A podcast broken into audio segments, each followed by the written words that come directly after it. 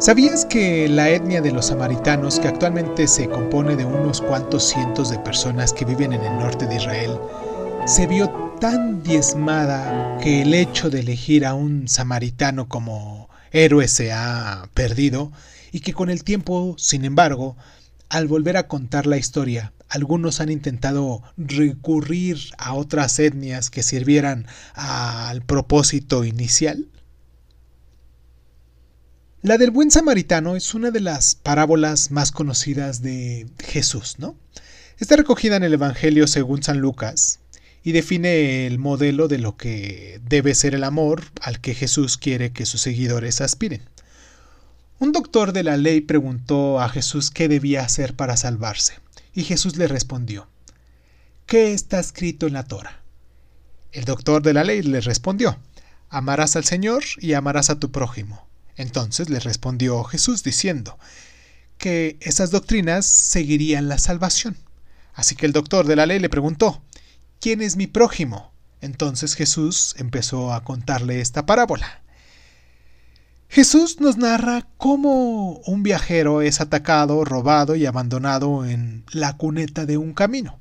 Un sacerdote camina junto a él, pero evita acercarse al hombre al ver el aspecto que tiene. Y a continuación, un levita, un miembro de otra secta reverenciada, pasa y también ignora al viajero. Finalmente se acerca por ahí un samaritano. Los samaritanos eran una etnia odiada y condenada al ostracismo en aquella época, como bien sabemos. Sin embargo, según la historia, el samaritano es el único que decide ayudarlo dándole vestimenta, cobijo y alimento a la víctima. Jesús se vuelve hacia el doctor de la ley que le ha hecho la pregunta y le explica que el samaritano, el que parecía en un principio con menos probabilidades de ayudar al viajero y que lo hizo sin pedir nada a cambio, era el prójimo del viajero.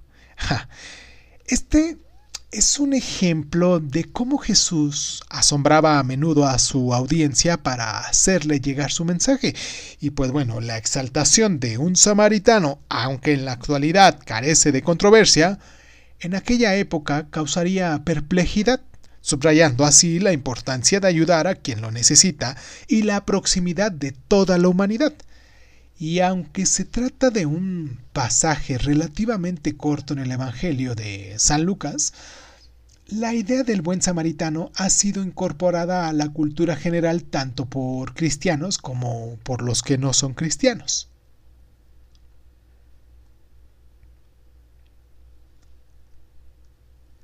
¿Sabías que al día de hoy, cuando se habla de un buen samaritano, nos referimos a una persona que sin ningún interés ayuda a otra que lo necesita al margen de cualquier otra circunstancia? ¿Sabías que en la actualidad en muchos países existe la ley del buen samaritano y que se utilizan para proteger a aquellos que ayudan a otras personas frente a demandas judiciales?